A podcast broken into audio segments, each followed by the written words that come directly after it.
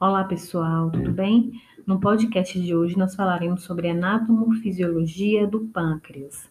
O pâncreas, ele é um órgão que fica localizado abaixo do fígado, abaixo da vesícula biliar e próximo à primeira porção do intestino delgado, que é o duodeno.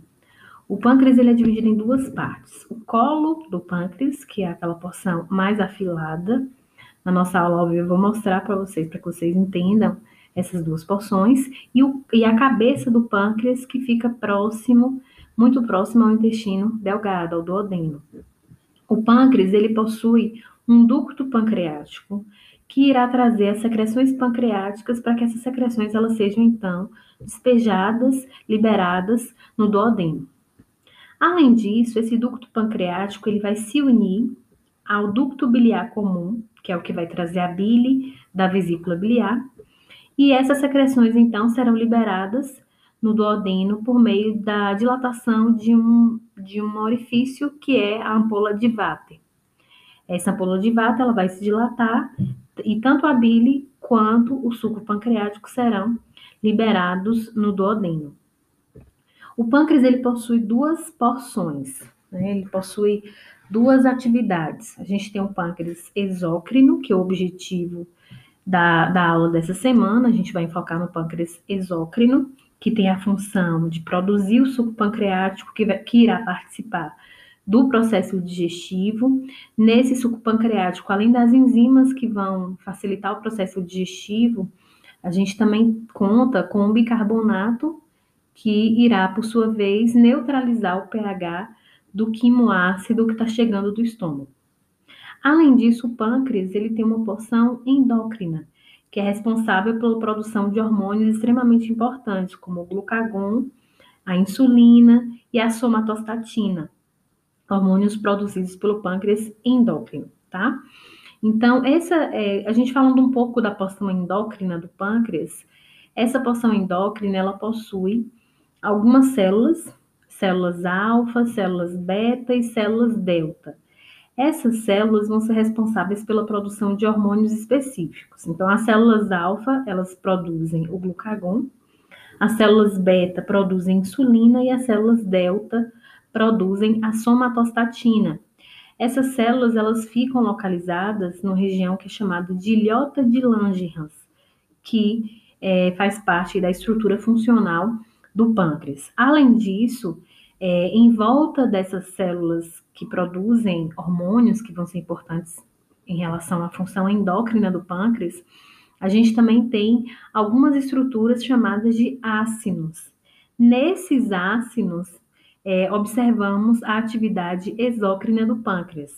Nesses ácinos existe então a produção e a liberação do suco pancreático, que vai ser constituído pelas enzimas digestivas e pelo bicarbonato. Quais são as funções então do pâncreas? O pâncreas ele possui, como eu disse, funções endócrinas e funções exócrinas. As células que estão presentes nos ácinos do pâncreas são responsáveis por secretarem as enzimas digestivas.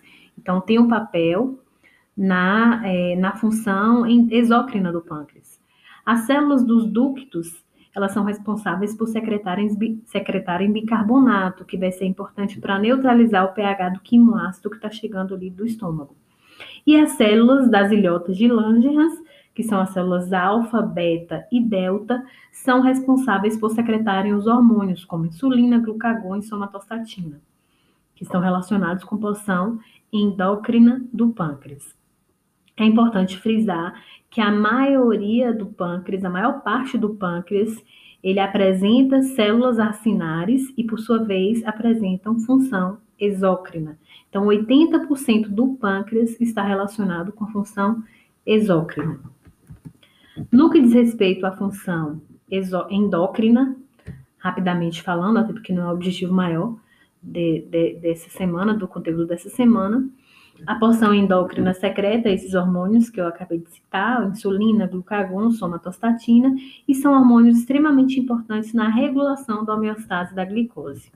Enquanto que a porção exócrina do pâncreas vão secretar as enzimas digestivas que vão ser liberadas no duodeno, Lógico que essas enzimas elas só são liberadas após uma resposta neuronal e hormonal, então é, existe a dependência de hormônios, como por exemplo a secretina e a colecistocinina, que irão atuar no pâncreas, promovendo a contratilidade desse pâncreas, para que então ocorra a liberação do suco pancreático, que apresenta é, o, as enzimas digestivas e o bicarbonato.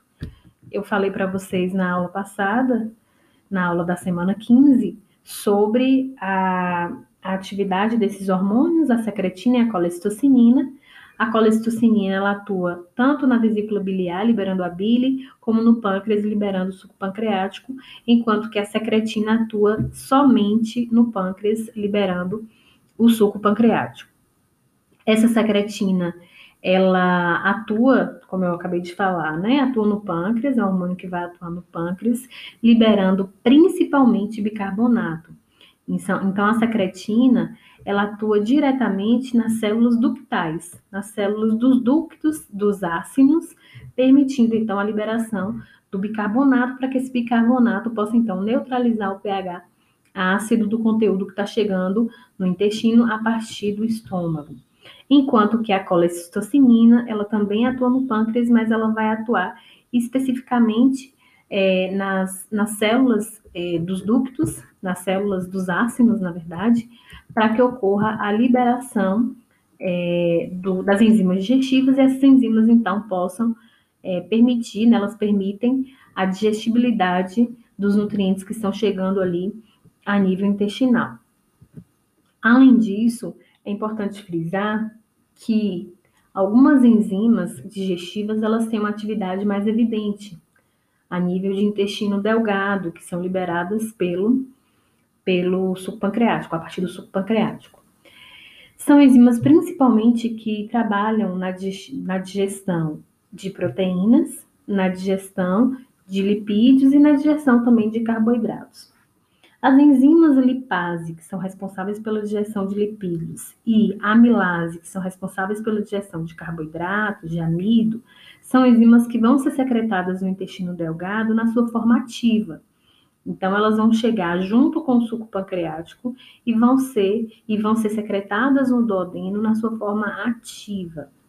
Por sua vez, as enzimas pancreáticas, as enzimas pancreáticas que são responsáveis por digerir proteínas, elas chegam ao intestino delgado na sua forma inativa.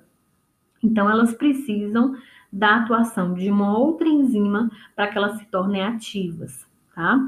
Então, as, aquelas enzimas que vão ser responsáveis pela digestão de proteínas no intestino delgado, elas vão chegar inativas no intestino delgado. E lá no intestino delgado, elas vão sofrer ativação, que é mediada por uma outra enzima que a própria mucosa do duodeno secreta, que é chamada de enteroquinase. Então, essa enteroquinase, ela vai transformar as enzimas inativas do suco pancreático, que são responsáveis pela digestão de proteínas, na sua forma ativa. Então, a gente tem, por exemplo, o tripsinogênio é uma enzima que chega no duodeno inativa e ela sofre a atuação da enteroquinase, que vai transformar tripsinogênio em tripsina. Essa tripsina, que é uma enzima responsável por digerir proteínas, ela vai ser a enzima mediadora para a ativação de outras enzimas digestivas de proteínas tá? Então, essa tripsina, ela vai transformar o quimiotripsinogênio em tripsina, as procarboxipeptidases inativas, né, em carboxipeptidases ativas e a proelastase inativa em elastase ativa. Logicamente que essa primeira ativação do tripsinogênio em tripsina, mediada pela enzima enteroquinase, ela acontece quando o pH ele está em torno de 7, 8, que já é um pH entre neutro e básico, certo? Isso vai ser mediado pelo bicarbonato. Mas na nossa aula ao vivo eu vou trazer esse exemplo, vou trazer essa, esse mecanismo de ativação dessas enzimas para que fique mais claro, para que vocês compreendam. As, as enzimas é, que são responsáveis pela digestão de proteínas, elas são altamente ativas quando elas sofrem esse processo de conversão e elas vão ser responsáveis por quebrar esses peptídeos, né, esses, esses polipeptídeos, em peptídeos menores, em oligopeptídeos, em aminoácidos livres, que então serão absorvidos pela mucosa intestinal e serão direcionados para a circulação sanguínea. Em torno de 50% das proteínas que chegam é, a partir do quimo, a, do quimoácido do estômago são digeridas no duodeno. Então, como eu disse para vocês, as enzimas que vão ser responsáveis por digerir é, lipídios e carboidratos, elas já chegam no duodeno ativas, como a lipase, que vão digerir as gorduras, e a amilase, que vão digerir os carboidratos. Então, somente as enzimas que digerem proteínas que chegam ao intestino delgado inativas e precisam, então, no intestino delgado, sofrer esse processo de ativação, tá? Então, a gente viu um pouco sobre anatomia, fisiologia, funções do pâncreas e na nossa aula ao vivo a gente discute sobre as doenças que acometem essa porção exócrina do pâncreas. Ok? Até mais, pessoal. Tchau, tchau.